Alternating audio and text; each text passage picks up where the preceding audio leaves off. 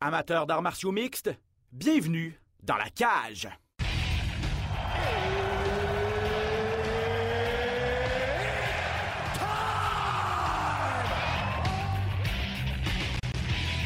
Introducing first. Benoît Baudouin, RDS Info à Las Vegas. And now introducing his opponent. C'est terminé! Victoire de Patrick Côté! Merci beaucoup tout le monde au Québec.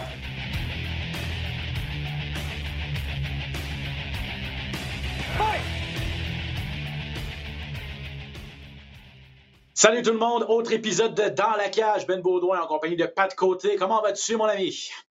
En pleine forme, mon Ben. Toi? Excellent. Ça va très bien. Je sais que tu es très occupé. Merci de prendre le temps de faire le podcast. Euh, c'est très apprécié de ma part, de la part des, des gens qui nous écoutent. On n'a pas été là pendant un certain temps. On reçoit beaucoup de messages. D'ailleurs, on vous remercie là, euh, de nous écrire. Euh, on est content d'être de retour. On est content que vous, euh, que vous nous suiviez là, malgré toutes nos péripéties. Autre grosse, émission, grosse émission pour vous aujourd'hui. On revient bien sûr sur ce qui s'est passé le week-end dernier euh, à l'UFC, un gala mais, qui mettait en vedette Marvin Vittori contre Jack Hermanson. Euh, de très bons combats, de très beaux finishes, de très beaux KO. Et encore des controverses. On va encore parler des juges, Pat, dans les prochaines minutes, malheureusement. Ben, pas des juges, d'un juge. Ouais, d'un juge, c'est vrai, c'est vrai, c'est juste ça en plus. Il, euh, il donne mauvaise réputation à toute sa profession, Ah, le pauvre. Euh, on va mettre la table pour l'UFC 256, un autre gala télé à la carte qui s'en vient cette fin de semaine.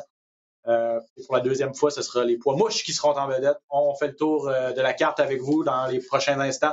Et comme d'habitude, on termine ça avec l'actualité dans les arts martiaux mixtes. Plusieurs dossiers qui retiennent notre attention cette semaine.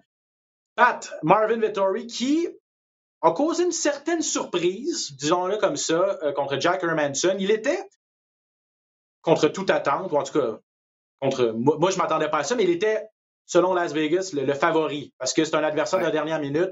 Un gars qui était sur une bonne séquence, Marvin Vittori, mais en battant un, un- un gars aguerri, combattant d'expérience comme Jack Hermanson, je pense qu'il est passé dans la catégorie supérieure. Superbe performance de l'Italien. À mon avis, il va faire son entrée dans le top 5 mondial. Tu, sais, tu parles de combat à la dernière minute. Tu es supposé se battre samedi prochain. Là. Fait que, lui, il était déjà en fight shape. Tu es supposé se battre contre Jacare Souza. Matt euh, et Holland, lui, tu supposé se battre contre Jeremy euh, Emerson. Holland a le COVID. Donc, euh, on a juste switché les deux combattants de place. Pour, honnêtement, pour, pour le, le- le training n'aurait pas été très différent contre euh, Hermanson que contre Jacare. Parce que c'est deux Ouais. gars qui veulent aller au sol, puis ils veulent, euh, ils veulent travailler avec le, le Jiu-Jitsu. Euh, fait que c'est pour ça que je pense qu'il a été un peu plus, qu'il a été au, au niveau euh, favori, au niveau des- de la cote, parce que Hermanson a changé trois fois d'adversaire. Et ça, là, on, on juge ça au niveau psychologique aussi, de s'adapter à un nouvel adversaire. C'est beaucoup, c'est très difficile pour Hermanson, même s'il avait accepté, puis ça le dérangeait pas. Il reste que Marvin Vittori, écoute, ça a été euh, une performance de- une de ses plus belles performances de, de sa carrière. Il était classé 12e, il a complètement dominé, il était classé 4e, peut-être le troisième round qu'il a échappé, mais c'était vraiment serré. Euh, dans tout ce combat-là, moi, ce que je retiens le plus, il y a deux choses, puis on va en parler, là. Deux choses. Euh, le manque de finition des amenés au sol de Hermanson Mm. et l'adaptation d'Hermanson à se battre contre un gaucher, qui était complètement nul. C'est ça. Vettori, dès le début du combat, a pris l'ascendant euh, lors du combat debout. Tu l'as dit, gaucher, donc, euh, et tu l'as vraiment bien expliqué là, durant, le, durant le reportage de samedi soir. Son jeu de pied était parfait. Là, euh, gaucher contre droitier, a réussi à, à contrôler l'octogone avec ça. On sentait que ses frappes étaient lourdes et il a même failli en finir dès le premier round. Donc, côté combat debout, gaucher a, a- a tout de suite donné beaucoup de difficultés à, à Hermanson. Ben, c'est parce que le- moi, ce que j'ai de la misère à comprendre, c'est dans son coin aussi à Hermanson, on doit trouver ces ajustements-là. C'est Ah. ces connaissances-là dans le combat, c'est des détails qui font toute la différence. Quand, je- quand je parle de jeu de jambes, j'en ai ceux qui ont suivi le gars-là ont bien compris ce que je voulais dire, mais quand tu te bats gaucher contre droitier, eh bien, la jambe avant est très proche l'une de l'autre. Et cette jambe-là, tu dois toujours travailler pour garder l'extérieur. Parce que si tu rentres à, plus que tu gardes l'extérieur avec ton pied avant, du pied de, de l'extérieur de ton, adversaire, plus c'est toi qui vas rentrer avec les frappes en premier à l'intérieur.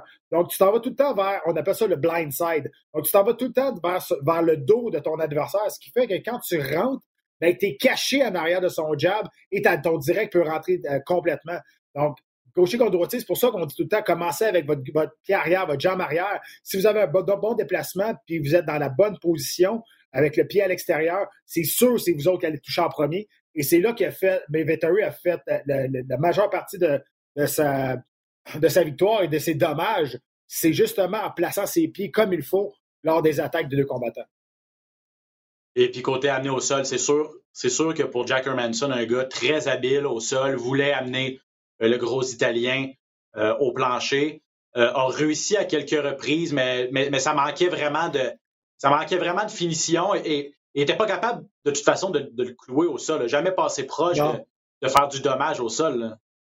Non, ben, il faut donner le crédit à, Vittori mm. aussi, hein, parce qu'il a réussi deux fois à amener au sol, mais les deux fois, il s'est fait traverser dans la transition d'amener au sol. Dans la deuxième fois, il y a eu un switch qui a été fait de très, très beau, de toute beauté. Il, a, Vittori n'a jamais laissé le temps de terminer l'amener au sol sans réagir, d'accepter cet amener au sol-là. Et ça, c'est important, ce que je dis là à ceux qui écoutent là, présentement, là, puis euh, qui, des fois, qui, oh, il m'amène au sol. Il euh, faut jamais accepter de se faire amener au sol. Il ne faut pas accepter ça. Il faut tout le temps fighter. Et dans ce combat-là, Vettori, deux fois, il s'est fait amener au sol, mais il n'a pas accepté. Dans la transition, il a réussi à aller renverser la situation c'est lui qui s'est retrouvé sur le dessus. Il passait la garde, il améliorait sa position, il était super actif.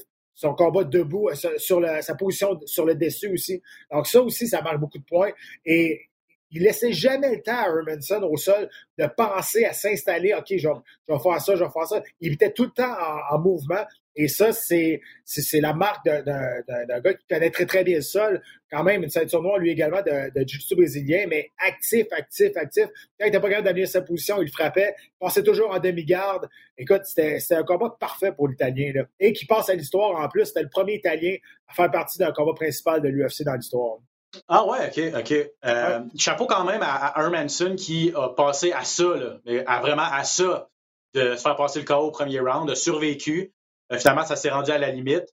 Euh, mais Vettori, c'est vraiment la plus grosse victoire de sa carrière, il n'y a pas de doute là-dessus. Puis c'est un gars qui, on ne le voyait pas vraiment venir, hein, parce qu'il a commencé sa carrière à l'UFC. Je pense que c'est son premier combat, ou en tout cas parmi ses premiers combats, c'est une défaite. Une défaite contre Israël à Desania. Il avait donné un peu de trouble à Adesanya, si je me rappelle bien, euh, il, y a, quelques années. Mais en raison de la défaite, on, l'a un peu discarté, on l'a mis de côté rapidement parce qu'il ben, a perdu. Mais là, Adesanya, on sait où il est rendu aujourd'hui.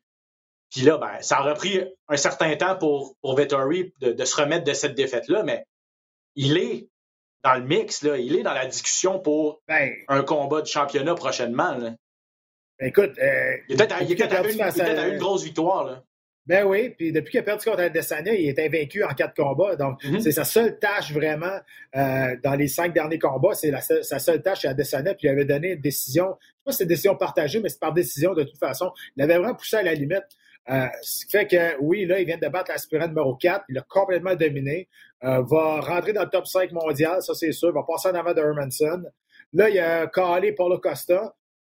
Je trouve que c'est un, des meilleurs calls de l'année. Euh, écoute, c'est, tout le monde veut voir ce combat-là, c'est sûr. Écoute, moi, je veux voir ce combat. Deux combattants qui veulent rester debout, ça va échanger. Puis Vettori, on l'a entendu en entrevue aussi, là, même si on dit aux combattants de ne pas sacrer devant la surtout lorsqu'on est à ESPN.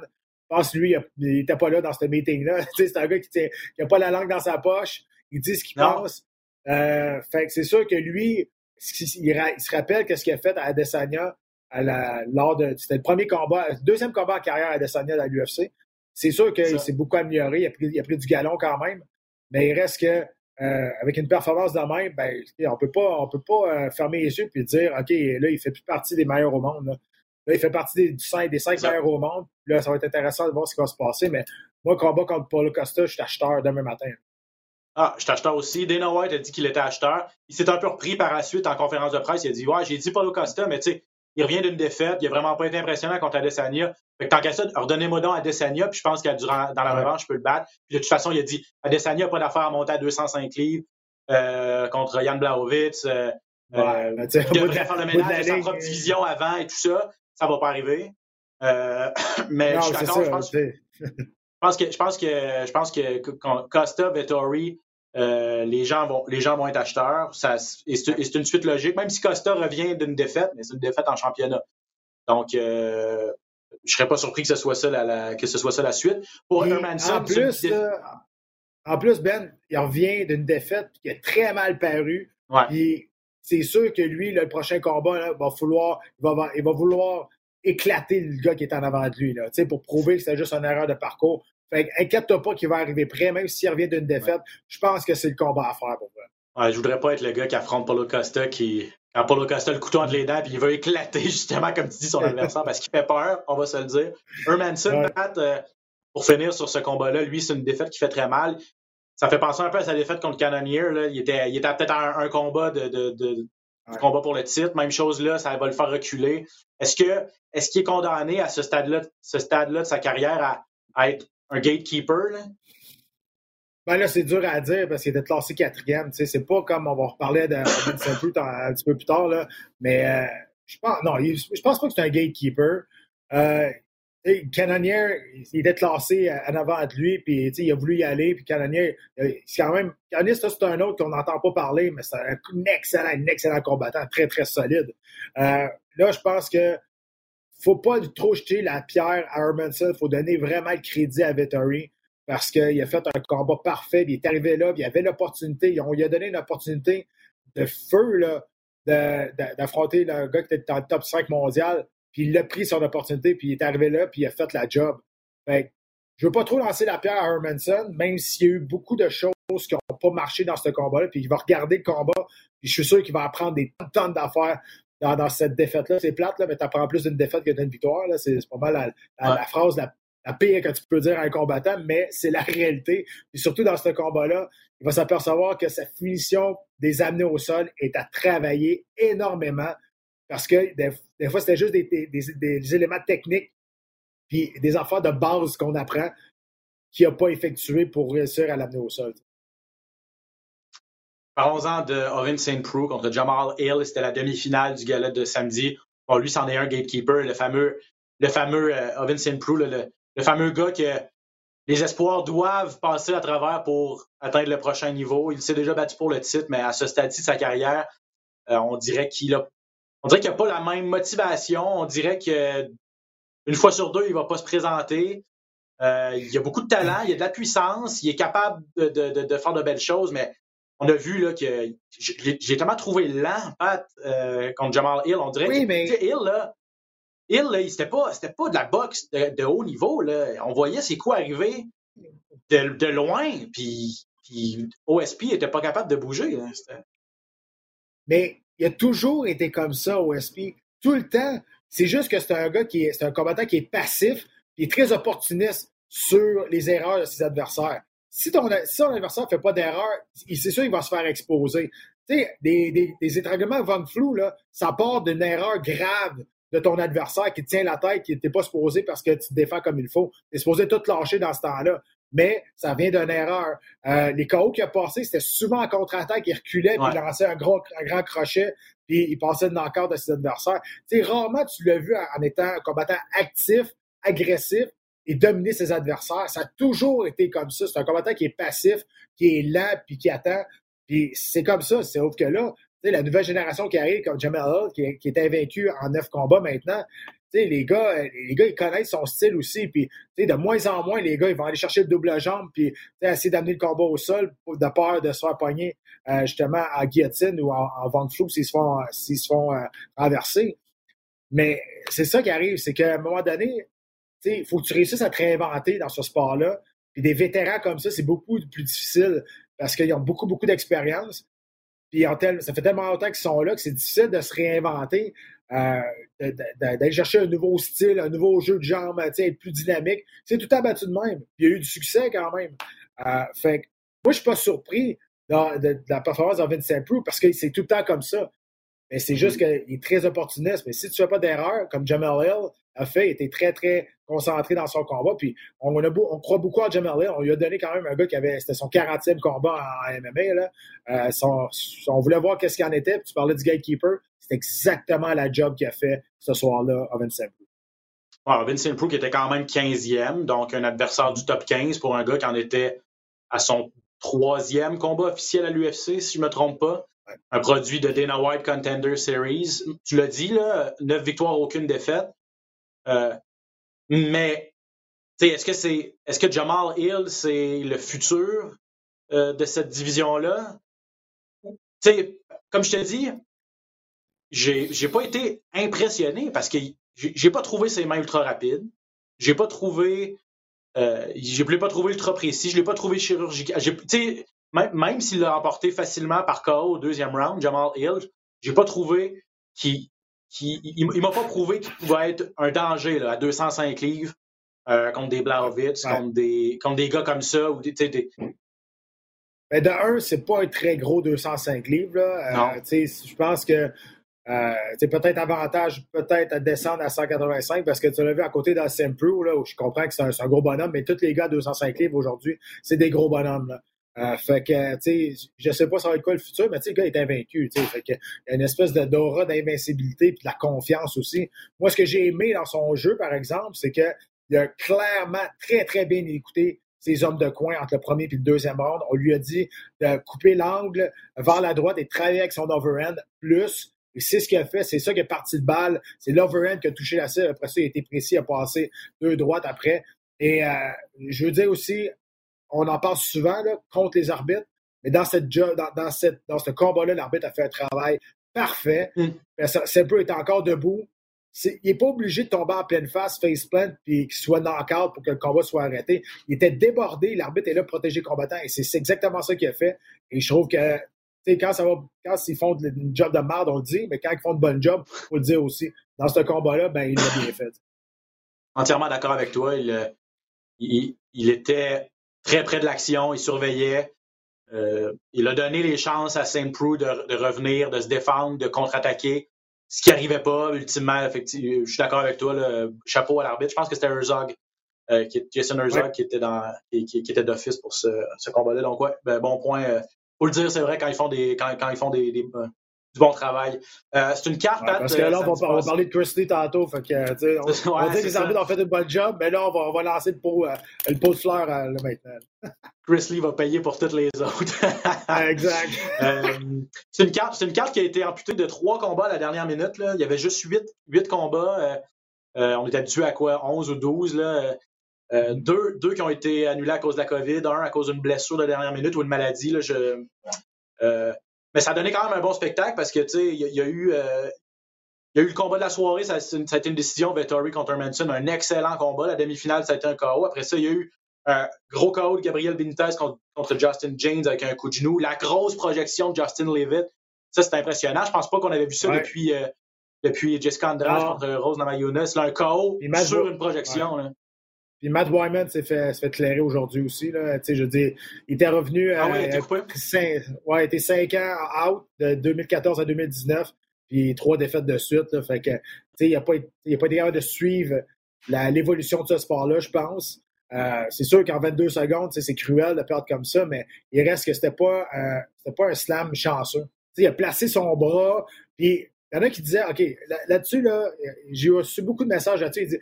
Ouais, mais tu sais, il est tombé sur la tête. On devrait-tu éliminer euh, ces slams-là ou interdire ces slams-là parce que c'est la tête a touché au sol? L'impact n'est pas pire que c'est un coup de poing sur la tête. On s'entend? Et la chose importante qu'il faut dire, c'est que c'est à Matt Wyman de se défendre contre l'amener au sol, contre la projection. Il a décidé de garder la prise comme un monkey, un peu un singe autour. Là. Puis euh, c'est lui qui a décidé de rester là. Fait il a accepté de se faire slammer.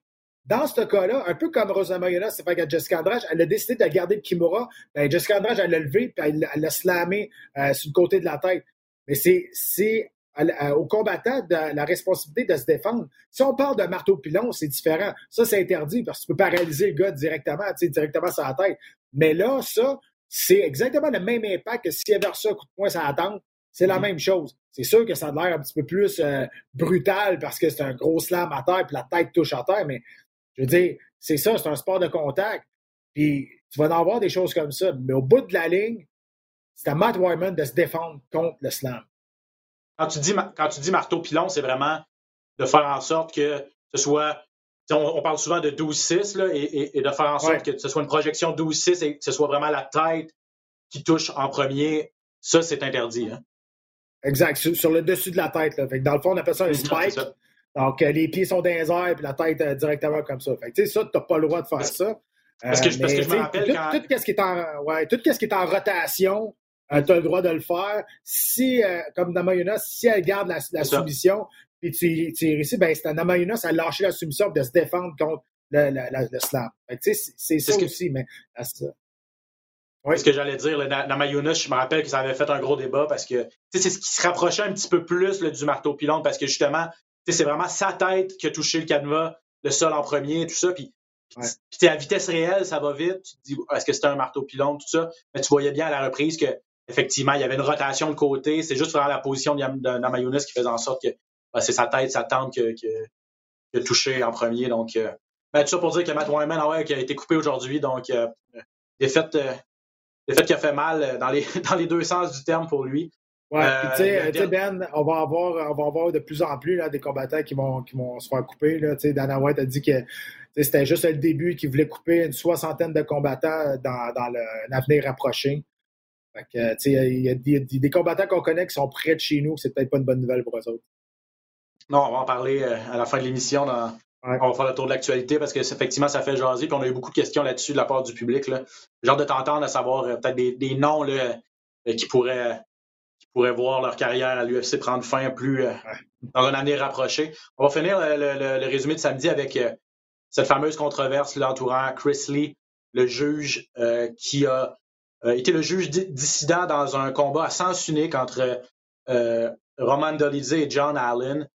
Encore une fois, ça n'a pas coûté la victoire à celui qui la, méritait, mais au lieu d'une victoire unanime, euh, c'est une décision partagée, une victoire, une victoire par décision partagée. Et Chris Lee, c'est encore le même. Et là, je l'ai retrouvé la statistique, là, ça fait, depuis 2020, ça fait maintenant huit fois qu'il est le juge dissident dans une décision partagée. Les deux autres juges ont vu le combat dans en 11, présences. C'est ça. Oui, que ce soit à UFC ou au Bellator, en 11 combats à la décision, huit fois a été le seul juge contre les deux autres juges.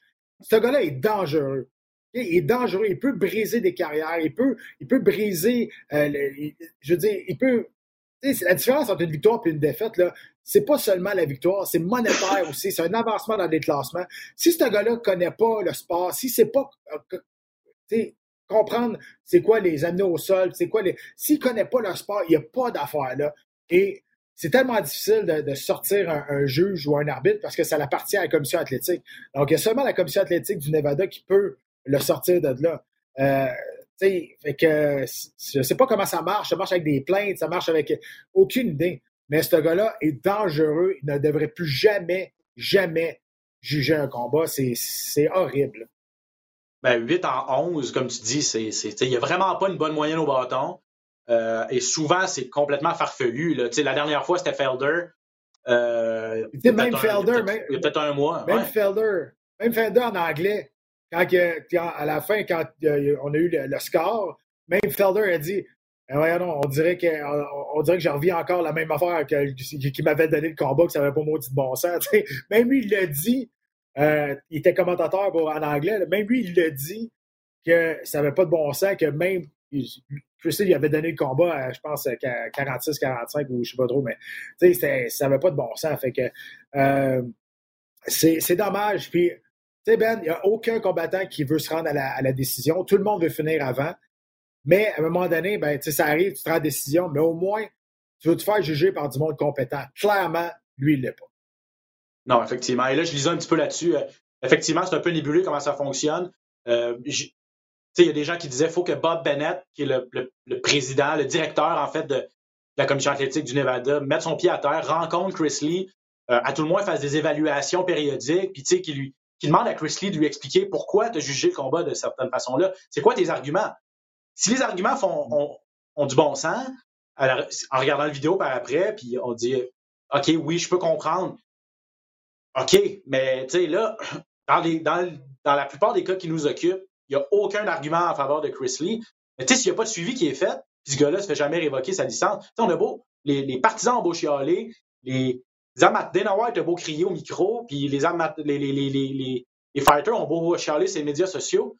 S'il n'y a pas de plainte formelle qui est faite, puis si le directeur de la commission ne fait pas sa job non plus, ben, ce gars-là ne verra jamais sa licence être révoquée. Fait là, il faut vraiment que quelqu'un s'assoie, étudie le dossier de, de Chris Lee. Puis il y avait le point aussi que je trouvais intéressant, c'est que là, à cause de la COVID, ça met en lumière encore plus ses erreurs parce que on y va. tous les combats, tous les galas sont présentés au Nevada, semaine après semaine. Donc, ce sont les juges du Nevada. Normalement, il y en a un au Nevada. On part un mois ailleurs sur la route. C'est d'autres juges dans d'autres villes, dans d'autres États. On a le temps d'oublier un petit peu le, juge pas bon, le mauvais, qui rend des mauvaises décisions. Puis là, tu le revois un mois, plus tard, un mois et demi plus tard, puis là, tu te dis Ah oui, c'est vrai, il était chaudron lui aussi, puis là, ah, j'espère qu'il, tu sais. Mais là, c'est semaine après semaine après semaine, puis là, il est toujours là, puis il, est toujours, il rend toujours des mauvaises décisions. Fait que là, ça paraît encore plus. Là. Tu sais, Ben, là, l'espèce de, demande de est-ce qu'on devrait mettre le score public après chaque round? Euh, il y a deux affaires là-dedans. La réponse, présentement, on pourrait le faire euh, parce qu'il n'y a pas de foule. S'il y a une foule, tu ne peux pas faire ça. Pour deux raisons. Parce que si la foule. Mettons Chris Lee, là, OK, il a donné les deux premiers rounds à, un combattant, puis les deux autres juges ont donné deux autres rounds, les deux premiers rounds à l'autre combattant. Chris Lee va se faire crier après, va se faire intimider, va se faire. Ça peut devenir dangereux parce qu'il y a du monde qui a. Exact. Mais ça peut devenir dangereux pour sa vie aussi, parce qu'il y a du monde qui bête là, de, la grosse argent là-dessus aussi. Fait que, c'est à cause de lui, euh, tu sais, mettons, t'as bêté, OK, mettons, t'as bêté, euh, je sais pas moi, 10 000 sur une décision partagée pour euh, lui qui a gagné. Là. Là tu gagnes là, à cause que lui a fait une mauvaise job. Tu es content, là. Mais si tu l'as perdu ton 10 000 parce que c'est une décision unanime, puis tu te rends compte que ça n'a pas de bon sens, puis tu es dans la foule, puis tu vois les, tu vois les, les, scores, là, ça tente-tu de donner une claque à la tête? Puis tu sais, veux, veux pas, c'est ça qui va arriver. Fait que tu peux pas mettre les, le score public quand il y a une foule parce que ça va dégénérer. Ça, c'est sûr et certain. Donc, peut-être qu'on pourrait le donner aux hommes de coin, euh, on pourrait le donner au coin, mais je pense que le mettre public, quand il y a une foule, ça ne peut pas marcher. Ah, je suis d'accord avec toi. C'est des, bons, des bons points. C'est intéressant, c'est un débat, les, les, open scoring, les, les rendre public les scores. On a commencé à le faire en boxe amateur. On fait des expérimentations et tout ça, mais ça enlève, un, ça enlève un certain côté aussi au sport que tu te dis, ben, si, si t'es dans ton coin et t'es pas sûr, ben, si, tu le sais que tu es complètement en avance, ben, ça fait en sorte que dans le troisième, quatrième, cinquième round, tu vas mettre la pédale douce, tu ça va, le spectacle va en souffrir, alors que si tu n'es pas sûr, ben, tu la pédale au plancher tout le temps. Il y a plein d'arguments. C'est intéressant. Hein. On pourra avoir le débat à un moment donné, mais en tout cas, Chris Lee, euh, lui, euh, se fait pas d'amis. Euh, j'ai hâte de voir s'il va y avoir quelque chose de fait avec lui parce que ça commence à faire beaucoup, euh, beaucoup de fois. Puis, c'est plate parce que les chiffres sont là. Les chiffres sont là. Toi et Jean-Paul, durant la soirée, vous êtes obligés d'en parler. Nous, on est au podcast. Trois jours plus tard, on est obligés d'en parler. Euh, je veux dire, on préférerait parler des performances des athlètes que des performances des juges. Ben, UFC euh, 256, Pat. Euh, une belle carte. On a parlé un petit peu la semaine passée de la finale de Vicente Figueredo contre Brandon Moreno. Ces deux gars-là se battent pour la deuxième fois en trois semaines, pas un contre l'autre, mais les deux sont battus à l'UFC 255 il y a trois semaines remonte dans l'octogone cette semaine pour, euh, pour, la, pour la finale. Euh, Figueredo qui va tenter une autre défense de titre chez les poids mouches. Euh, Moreno qui va tenter de devenir le premier champion mexicain. Ça, c'est quand même assez intéressant. Le Mexique a une belle tradition de sport de combat, surtout la boxe, mais un premier champion mexicain à l'UFC, ça serait, ça serait également intéressant. Est-ce que Moreno a, a des chances contre le champion?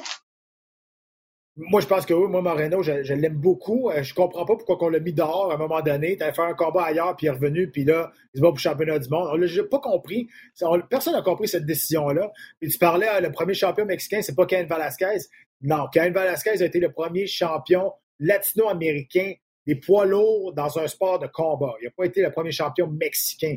Donc, euh, Moreno va être le premier euh, Mexicain à devenir champion s'il gagne. il va en avoir plein les bras. Reste à voir. Moi, je pense que c'est deux coupes de poids quand même assez rapides. Ça va avantager Moreno parce que Figueredo a déjà eu des problèmes de coupe de poids. Et il a dit qu'au Fight Day, Figueredo, à son dernier combat, il était à 142 livres. C'est énorme, là. des petits poids comme ça, il s'est pesé à 125 livres, et le lendemain, à 142, 143 livres. Euh, c'est un gros bonhomme, mais quelle performance des deux combattants. Puis moi, ce que j'ai aimé surtout de Moreno, c'est qu'il fallait qu'il fasse un statement parce que je ne sais pas si vous savez, hein, mais vous vous rappelez, mais c'était pas Perez qui était supposé se battre contre Figueroa, c'était Cody Galbraith. Puis Galbraith, à son premier combat à 125 livres, passait devant tout le monde pour un combat de championnat du monde. Et ça, ça n'a pas fait plaisir. Ça, ça n'a pas fait plaisir aux combattants, surtout pas à Moreno qui était classé numéro un. Là, il est allé battre son adversaire, pas à peu près. Il a prouvé qu'il méritait un combat de championnat du monde. Là, vous, là, vous allez me dire, ouais, mais Galbraith ne peut pas revenir avant mars parce qu'il est blessé. Peu importe. Moreno avait un statement à faire, il l'a fait. Il a gagné sa place et on parlait, tu sais, un an, Ben, on parlait de cette division-là qui était malade, qui probablement qu'elle allait disparaître. Présentement, là, ça fait deux galas de suite qu'on les met en, finale et on a hâte maintenant de voir un combat de 125 livres entre ces deux combattants-là. Je pense pas qu'il y ait personne qui n'a pas hâte parce qu'on a comme. Tout le monde s'est comme mis dans le même bateau, les combattants des 125 livres, et on a décidé de OK, on va prendre la responsabilité que cette division-là ne va pas, va pas s'effacer, ne va pas disparaître et on va en donner encore plus. depuis ce temps-là, ça donne des combats extraordinaires. Puis Figueredo, il est solide. Il est bon, il est mm-hmm. complet, il frappe solide. C'est un gars qui termine ses combats, ses adversaires aussi. C'est ce qu'on manquait un peu avec Demetrius Johnson, même si c'était le plus athlétique, le plus talentueux. C'était souvent des décisions. Et ça, ben, c'est plate, mais c'est ça. Le monde ne paye pas pour des décisions. Le monde paye pour des finitions. Figueredo, lui, c'est ce qu'il fait. Euh, et c'est intéressant parce que je pense pas que c'est arrivé souvent il faudrait faire la recherche des, le championnat des poids mouches dans, en finale de deux galas pay-per-view consécutifs, d'une part. Et le même gars qui fait la finale de deux galas pay-per-view consécutifs, Figueredo, ça ne doit pas être arrivé souvent non plus. Depuis qu'on est en format, en format, euh, depuis qu'on n'est plus les tournois, c'est sûr qu'au début, Royce Gracie, Ken Shamrock se battaient dans des pay-per-view consécutifs et tout ça, il se rendait en finale. Mais depuis qu'on a le format actuel, je pense pas que c'est déjà arrivé qu'un même combattant a fait la finale de deux galas pay-per-view consécutifs. Surtout le dernier pay-per-view de l'année. On met tout le temps des poids lourds, le dernier pay-per-view de l'année. Tout le temps, tout le temps. Depuis des années, le dernier pay-per-view de l'année, en finale, c'est des poids lourds. Je me souviens pas c'est quand la dernière fois que c'était mm. pas des poids lourds. Euh, fait que, tu sais, déjà là, on voit que euh, et c'est sûr, ce combat, ce gars-là, il a perdu des, perdu des plumes. Encore une fois, le, COVID, les blessures, des choses comme ça. Mais il faut lever notre chapeau. Là. Ces gars-là, ils vont se battre pour une deuxième fois euh, pour, en, trois semaines. Euh, écoute, c'est quelque chose. Mais j'ai vraiment hâte de voir ce, ce, combat-là pour eux. Guerrero, cinq victoires de suite, quatre avant la limite. Brandon Moreno, pardon. cinq combats de suite sans défaite. Euh, quatre victoires, une nulle. Il a trois victoires de suite également, donc ça promet. Et parlant de combat qui promet, la demi-finale. Moi, c'est le combat que j'ai le plus hâte de voir, la demi-finale, Tony Ferguson contre Charles Oliveira. Ferguson classé quatrième chez les légers, Oliveira septième. Mais quel, quel match parfait au niveau des styles, Pat. Deux gars ultra euh, créatifs. Euh, Ferguson, surtout au niveau du combat debout. Oliveira s'est beaucoup amélioré au niveau du combat debout, mais créatif au niveau du grappling, de ses soumissions. Euh, J'ai vraiment hâte de voir ce combat-là. Euh, oui, plusieurs choses à dire sur ce combat-là. Euh, premièrement, Ferguson a dit que si Oliveira manquait la pesée de une livre, il n'allait pas se battre contre lui euh, parce que Oliveira a déjà eu des, des, problèmes avec la pesée auparavant. Deuxièmement, moi, j'ai bien peur que Justin Gage ait brisé Ferguson. Hmm j'ai bien peur. Mentalement, il y a ça. Troisièmement, Ferguson a dominé ses adversaires pendant des années à cause qu'il a un style complètement fucké. Il a un style que personne ne se bat contre lui. Fait que c'est difficile de s'ajuster. Maintenant, tout le monde connaît Tony Ferguson. Ils savent à quoi s'attendre.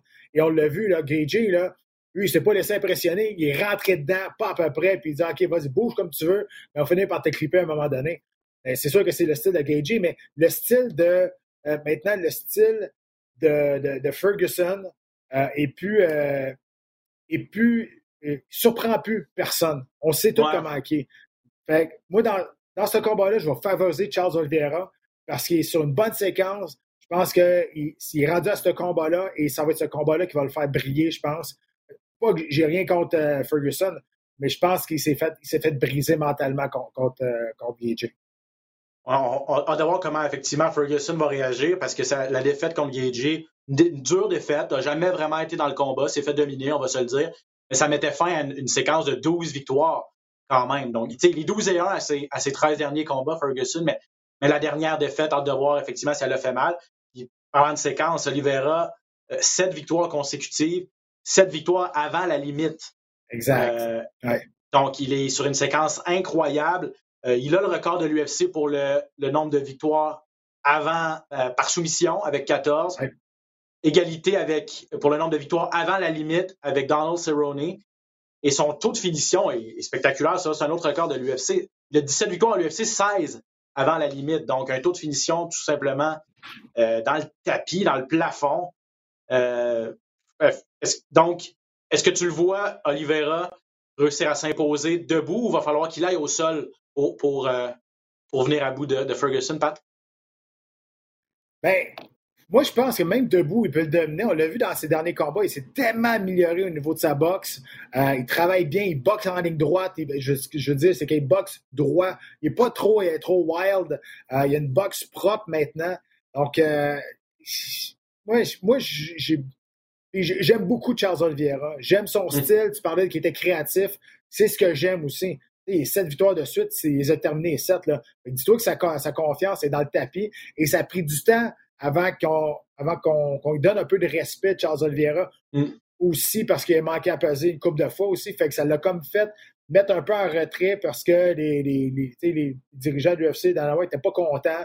Euh, mais je pense qu'il faut regarder les faits, les faits qu'est-ce qu'ils sont là. Euh, il a terminé ses sept derniers combats dans une séquence de feu et je pense qu'il va amener ça à 8 euh, face à Ferguson.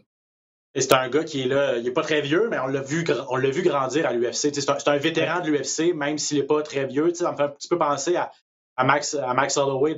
C'est des gars qu'on a vu grandir. On l'a vu avec son style. Oliveira a subi des dures défaites quand même, parce que lui, c'est all-in. Il, il va pour le finish. Mais des fois, ça ne va pas de son côté. Euh, ça donne toujours des combats, euh, des combats excitants. Euh, et, c'est le fun, effectivement, de voir qu'après toutes ces années-là, il, réussit à avoir le respect de ses patrons, le respect des amateurs aussi. Et, et, c'est pas une super vedette encore, mais s'il si, si, obtient un combat de championnat à 155 livres, la, division la plus où il y a le plus de profondeur, où il y a le plus de, talent dans l'UFC, ça va être tout un accomplissement. Puis il pourrait vraiment devenir une, une, superstar quand même, juste avec son style. Écoute, cette division de poids-là est incroyable présentement, le 155 livres. On parle de ce combat-là qui est super important. On va avoir McGregor contre Poirier. Et il y a toujours le Joker caché quelque part de Chandler. On ne sait pas ce qui va arriver avec. Mais, on va dire de quoi, je pense que tout le monde est prêt à voir Gagey contre Michael Chandler. Ça, ça écoute, c'est débile. Fait que cette division de poids-là, présentement, les poids légers, là, les poids légers là, est fantastique présentement. Puis j'ai hâte de voir ce qui, va se passer dans, un avenir approché. Et puis samedi, il va y avoir d'autres bons combats. Bon, euh, ceux que j'ai retenus, le Renato Moicano contre Raphaël Fiziev, Kevin Harlan contre Jacare Saza. Euh, mais je veux qu'on parle peut-être euh, quelques minutes de Junior Dos Santos contre Cyril Gann, le français Cyril Gann, qui, selon moi, on en a souvent parlé au podcast. et, puis c'est pas un parti pris parce qu'on l'a vu se battre au Québec, puis on l'a un petit peu découvert entre guillemets ici chez nous, mais tu sais, selon moi, c'est la nouvelle, c'est la nouvelle garde des poids lourds. C'est pas, c'est un gars qui a pas juste deux gros coups de poing, il a pas juste la roche d'un gant. Il est complet, il a un jeu de pied incroyable, il est, a une souplesse, il une agilité qui est. Oh, c'est ça, il est léger sur ses pieds pour un poids lourd. sais. Je sais pas s'il va devenir champion un jour. Je sais pas s'il va être capable d'arriver contre un Nganou, avoir le menton pour pour pour pour, euh, pour toffer, pour, pour pour rester debout contre ces gars-là, mais tellement un, tellement un beau combattant. Puis s'il était capable de battre Junior Los Santos, qui est un ancien champion, qui est un, qui est un gros nom, euh, ça serait fou. Là. tout le monde a parlé de ce combat-là, c'est un gros test pour Ghana. Moi, je vois complètement le contraire. C'est un gros test pour Dos Santos pour savoir s'il est encore dans la game. Il va se battre contre la nouvelle garde, la nouvelle génération des polos. Il va-tu être capable de suivre le rythme d'un gars qui est extrêmement agile, qui est complet, qui est in and out, qui est rapide, qui est léger sur ses jambes? C'est la nouvelle génération, les polos. C'est plus des gros bonhommes qui sont moins en forme, qui ont juste une claque, puis ça se termine là. sais, ceux qui dominent là, présentement. Euh, moi, puis encore une fois, je vais dire, moi aussi, c'est pas, pas un parti pris. Là. j'adore Junior de, Junior de Santos. Je suis peut-être dans le champ, là. Mais moi, je pense que ça va être un easy win pour Gann. Vraiment. Parce que, tu sais, De Santos, c'est pas, lui non plus, n'a pas steppé up tant que ça dans sa game dans les dernières années. Et de plus en plus, plus tu vieillis, moins que tu travailles en combinaison, plus tu vas pour le gros coup de circuit. Et on l'a vu dans ses derniers combats de Santos, c'est ça qu'il a fait aussi. Euh, fait moi, j'ai, écoute, je l'adore, Gino De Santos. C'est un gars qui est super sympathique aussi. Mais on parle de sport présentement. Moi, je pense que ça va être une victoire facile pour Cyril Gann. On, est, on en est à un changement de la garde, là, probablement, chez les poids lourds. pas le dernier venu, là, Junior de Santos, il y a du millage, donc euh, hâte de voir comment il va réagir contre, contre le jeune Gann, là, qui n'est pas si jeune que ça, mais qui, qui en âge genre martiaux mix est, est un genou. Donc, euh, ça va être intéressant à suivre. Comme d'habitude, 20h, euh, RDS, les préliminaires, télé à la carte par la suite à 22h. Euh, Gann, ancien champion de, de TKO, Pat, d'un champion d'un ancien champion de TKO, on va aller à un autre, un peu moins glorieux pour Marc-André Barrio, malheureusement, qui a eu sa sentence à la suite de son, euh, de son test antidopage échoué. Euh, précisons que à ce jour, maintient son innocence. Marc-André a essayé, a dépoursé de l'argent, a essayé de, de prouver que c'était vraiment un supplément contaminé. Euh, les traces, apparemment, n'étaient pas très élevées là, de starine, donc c'est, on, peut le croire. Ben, on, on peut faire l'historique des événements. OK? Là, Marc-André Barrio, zéro victoire, trois défaites. Son dernier combat à son contrat. Va contre Piocta, fait une performance incroyable, passe un knockout à Piocta au deuxième round, si je ne me trompe pas, ou quelque chose de même. Mais finit le combat par KO.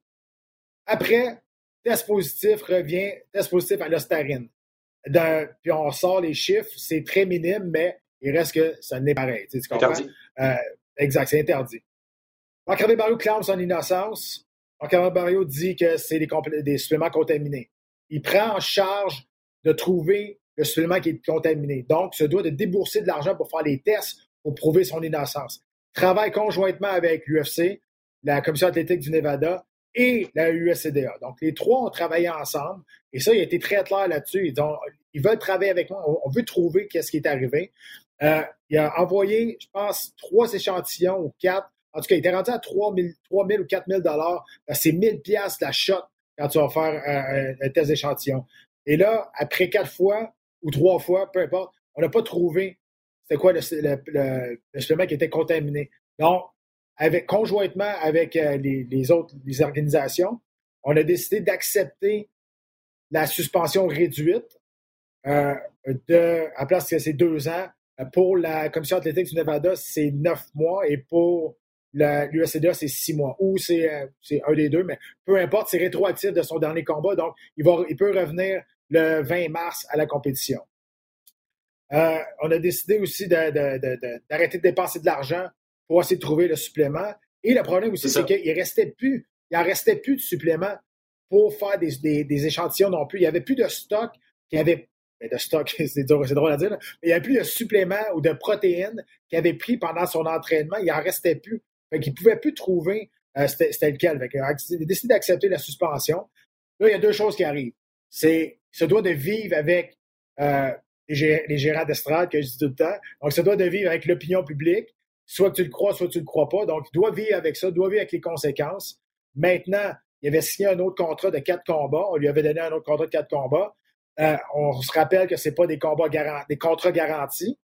Et on a parlé tantôt avec les nouvelles qui viennent de sortir que Dana White veut couper jusqu'à 60 combattants très prochainement. C'est pas une bonne nouvelle pour Marc-André Barrio qui est zéro victoire, trois défaites et une nulle technique. C'est sûr que c'est, ça regarde pas bien pour, Marc-André, mais là, il peut plus rien contrôler. Donc là, c'est, dans les mains dans les airs tout ce que lui, ce qu'il peut faire présentement, c'est s'entraîner puis être prêt pour le 20 mars si on lui donne une autre chance de, de, combattre dans l'UFC. Ouais, c'est un, bon, résumé. Effectivement, il n'a plus le contrôle. Euh, est-ce que tu t'attends à ce qu'il soit coupé, Pat? Je vais te demander de te mouiller. Là. ben, ben si je parle rationnellement, oui. Euh, je pense que oui. Euh, Surtout qu'il est dans une division, tu sais, à 185 livres, il y en a des combattants, là. Tu sais, je dis, c'est pas, pas comme si on en manquait, là.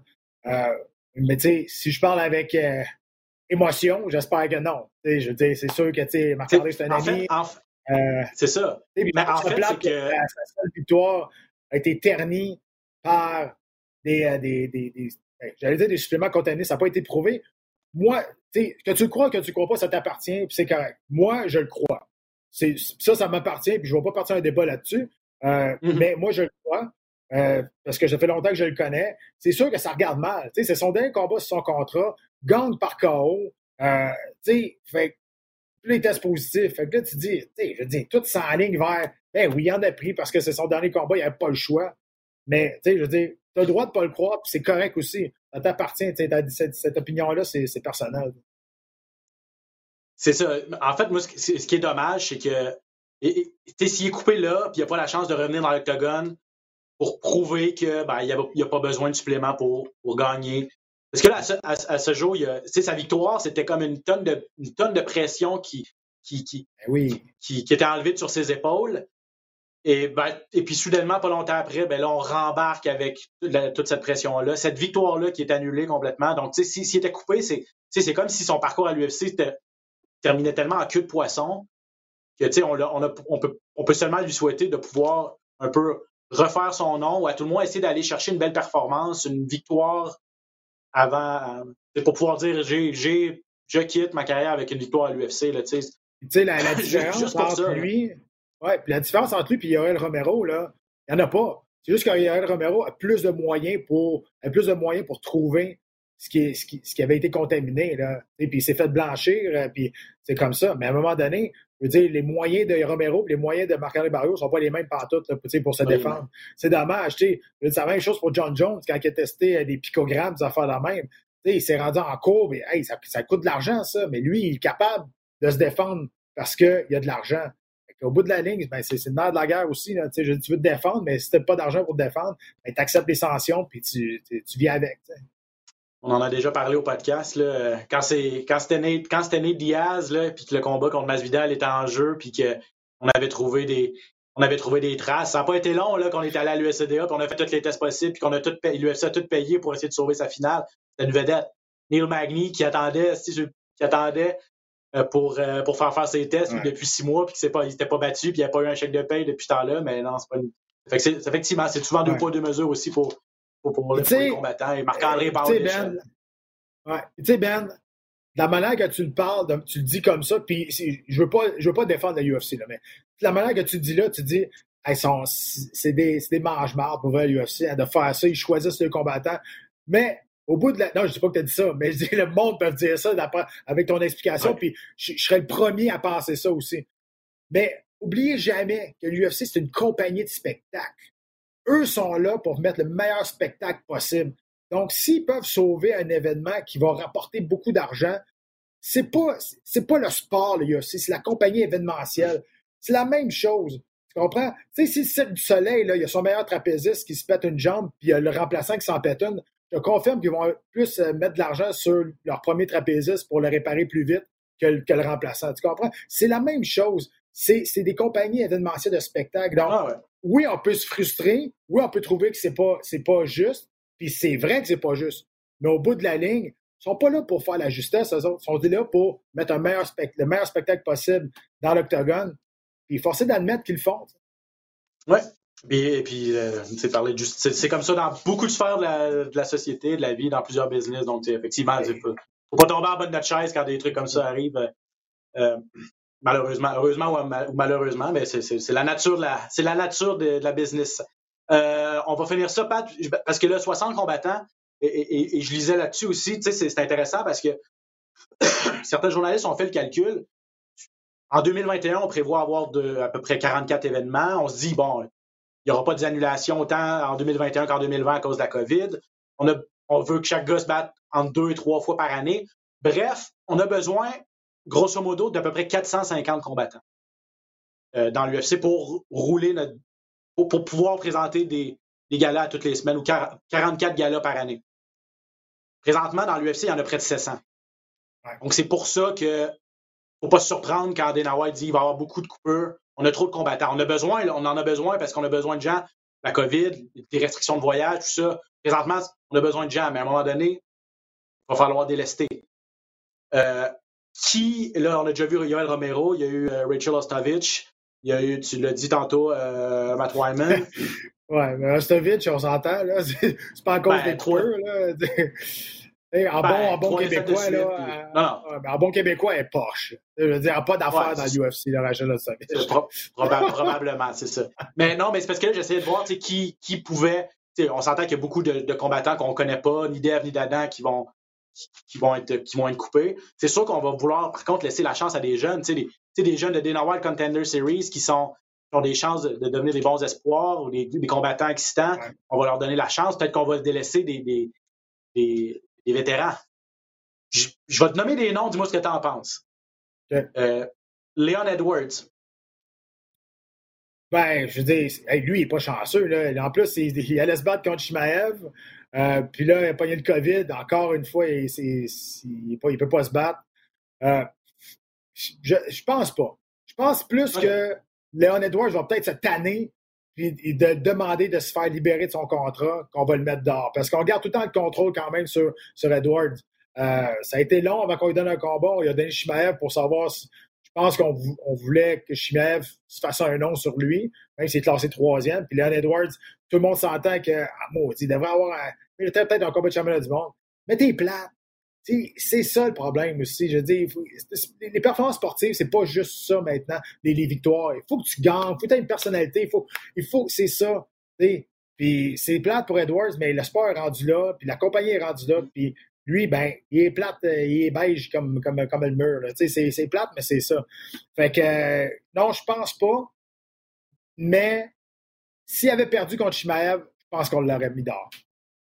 OK. Donc, à suivre peut-être dans son cas. On lui a peut-être une dernière chance.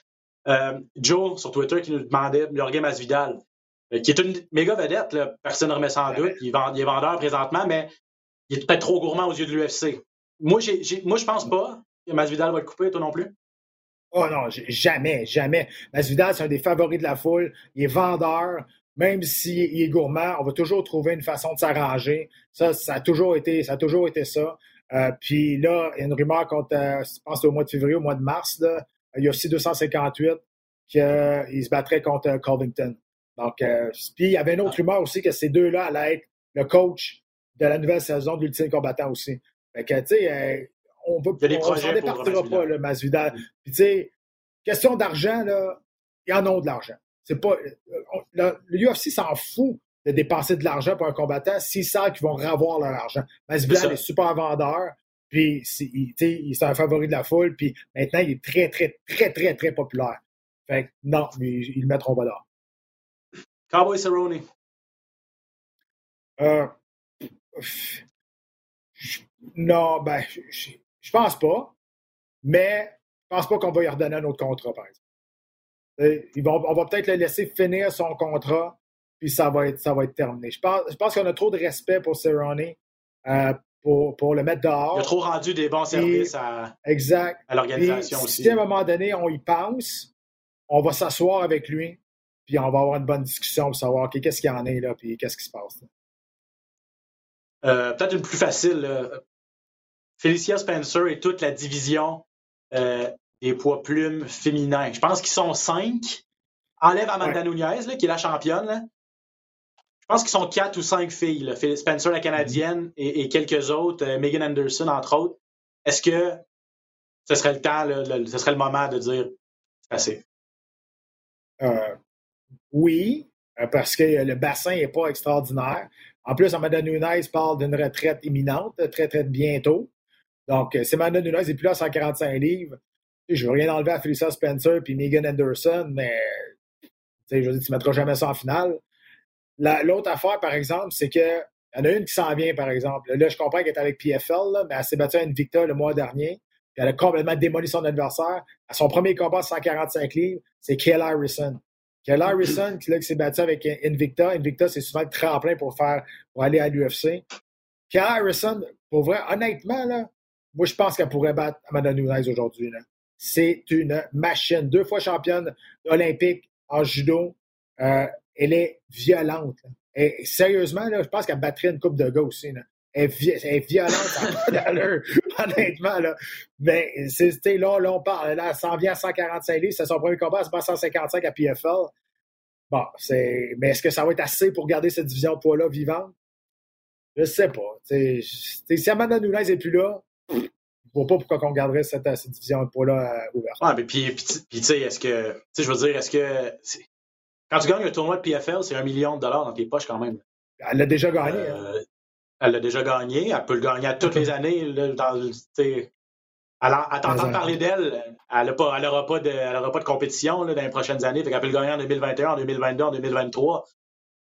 Euh, est-ce que l'UFC va être capable de payer, va vouloir payer pour l'attirer?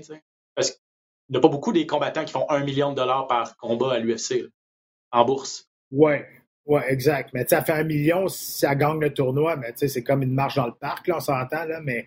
un million pour euh, peut-être euh, pour quatre combats, mettons, par année. Fait que, en moyenne, 250, 250 000 par, par sortie. Euh, bon, à suivre, en tout cas, mais tu sais, parce que, tu sais, il y a 60, une soixantaine de personnes qui vont être coupées, selon, selon le président, encore une fois, d'ici 2021, ou en tout cas, d'ici la fin du mois de décembre, début du mois de janvier. Donc, est-ce qu'il risque d'avoir d'autres gros noms à part Yoel Romero? Intéressant, en tout cas, on va. Dossier ah, ben, il y en a qui vont parler, il y a de Woodley, Tyron Woodley. Euh, 38 ans quand même, Tyron Woodley. J'ai regardé, j'ai regardé euh, aussi, tu sais, puis ça n'a jamais été la, la joie là, entre, entre l'organisation et lui. Là. Sauf l'avantage de Taiwan Woodley, c'est qu'il est dans une même équipe que plusieurs combattants à l'UFC. Puis, Doug Rufus, il a une bonne relation avec euh, l'UFC aussi. Donc, tu sais, il s'entraîne avec les Pettis, qui c'est l'UFC, l'UFC adore Sergio Pettis. Euh, donc, il s'entraîne avec d'autres combattants qui c'est des Ben Askren, des enfants de même. Euh, fait moi, je pense que ça, c'est à son avantage. Est-ce qu'on va le remettre encore en main event en combat de championnat du monde? Je que c'est fini. C'est sûr que ça n'a jamais été, ça jamais été l'amour. Je serais surpris de le voir couper, mais euh, non, c'est pas vrai. Je serais pas surpris de le voir couper, mais ça m'étonnerait. Dis-tu ça? C'est à peu près la même phrase, mais je veux dire, je, ne le vois pas le faire couper, mais s'il se fait couper, je vais dire Ah bon ben. C'est ça, ok, ça. C'est ça. Tu, tomberas pas, tu tomberas pas en bas de, en bas de ta chaise. je pensais à des gars aussi comme Robbie Lawler, un de tes préférés, euh, qui, qui, qui, est plus ce qu'il a déjà été. Euh, des gars ah. comme c'est Carlos Condit, il y, a, un combat prévu, là, mais si ça va pas comme il faut, euh, ça, ça va pas à son avantage, c'est peut-être terminé. Les gars, Mike Perry, on en parlait la semaine passée. C'est peut-être ah, mais Mike Perry, là, de... ah, Dan White adore Mike Perry. Il l'adore, il l'a déjà dit. Ouais. Ah, mais moi, je suis d'accord avec toi. Je suis d'accord avec comment tu penses. Mais tu sais, euh, mais juste pour revenir, tu disais, tu sais, des Carlos Condit, des Robbie Lawler. Et moi, là, quand tu parles de ça, là, ça, me fait mal au cœur. Tu sais, c'est ma ah, génération. moi, des... Et puis là, j'ai joué tout, là, là, ils s'en vont. Tu sais, Motion Shogun Roy aussi. Tu sais, là, ils vont tous s'en aller un par un. Dire, OK, là, là c'est vraiment fini. Là, tu sais, je trouve ça un peu, un peu nostalgique quand même. Tu sais, mais ah, le, temps passe, puis le sport évolue, puis c'est un sport de jeunes aussi à cette heure. C'est ça, tu sais. Je te comprends, je, te comprends tout à fait. Là, euh, j'ai, le même, j'ai, le même feeling quand je vois que des gars euh, nés en l'an 2001 sont repêchés dans, dans LNH. Là, je me dis, on, est, on est rendu là, on est rendu à cette génération-là. Là. Ah là là. On vieillit, on ne rajeunit pas malheureusement. En terminant, je vous laisse, euh, on n'a pas le temps d'en parler, mais il y a un gala Bellator demain soir.